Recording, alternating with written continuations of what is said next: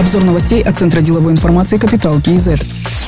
Президент Казахстана Касымжомар Токаев подписал указ о создании командования сил специальных операций Вооруженных сил Казахстана. Документ подписан 19 января. Опубликован в открытом доступе 24 января. Указ вводится в действие со дня подписания. Создать командование сил специальных операций президент поручил 11 января на заседании Мажилиса. 15 января Касымжомар Токаев поручил секретарю Совета Безопасности ускорить работу и представить предложение по реформированию системы национальной безопасности. 19 января глава государства назначил нового министра обороны Руслана Жаксылыкова. Представляя его, президент подчеркнул, что важная миссия возлагается на создаваемое командование сил специальных операций. В кратчайшие сроки предстоит принять все организационные меры и обеспечить готовность к выполнению операций совместно с другими силовыми структурами.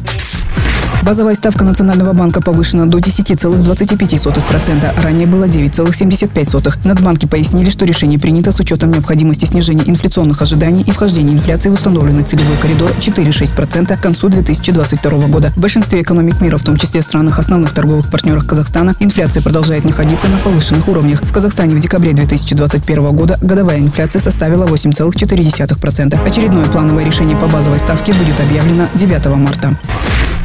Штат сотрудников фонда «Самрух Казана» сократят в два раза. Такое решение приняло правление фонда. По новой организационной структуре в фонде будут работать и не 248 человек, как сейчас, а 124. Количество руководящих позиций сократили с 10 до 5. Оптимизирована и структура. Подразделений фонда будет не 27, а 18. Исключены должностные позиции советников как штатных единиц. Принято решение о закрытии зарубежных представительств фонда. Также сообщили, что существенно сократили основания для закупок из одного источника. Ранее президент раскритиковал систему закупок фонда и потребовал реформировать деятельность «Самрух Казаны».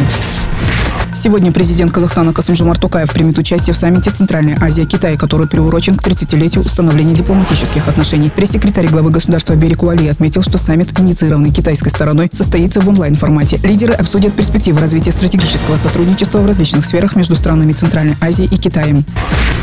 Ибула Серди назначен исполняющим обязанности председателя правления «Казахгаз». Ранее он занимал должность первого заместителя председателя правления компании. В разные годы работал в компаниях «Интергаз», «Центральная Азия», «Казахстан Семржулы», «Казтрансгаз Аймак», «Казмунайгаз». Напомним, полномочия Кайрата Шарибаева в качестве председателя правления «Казахгаз» были досрочно прекращены 15 января. «Казтрансгаз» 31 декабря прошлого года был переименован в «Казахгаз».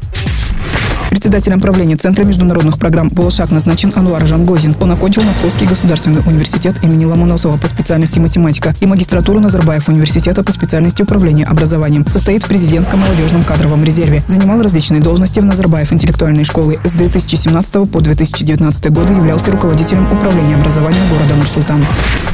Нурбалат Айдапкелов освобожден от должности руководителя Бюро национальной статистики. Он в разные годы работал в агентстве по статистике Государственной страховой корпорации по страхованию экспортных кредитов и инвестиций, был управляющим директором холдинга «Казагра», председателем правления «Казагра Гаранта». Занимал руководящие должности в коммерческих структурах. С 2016 года был председателем комитета по статистике Министерства национальной экономики. 6 октября 2020 года комитет был преобразован в Бюро национальной статистики.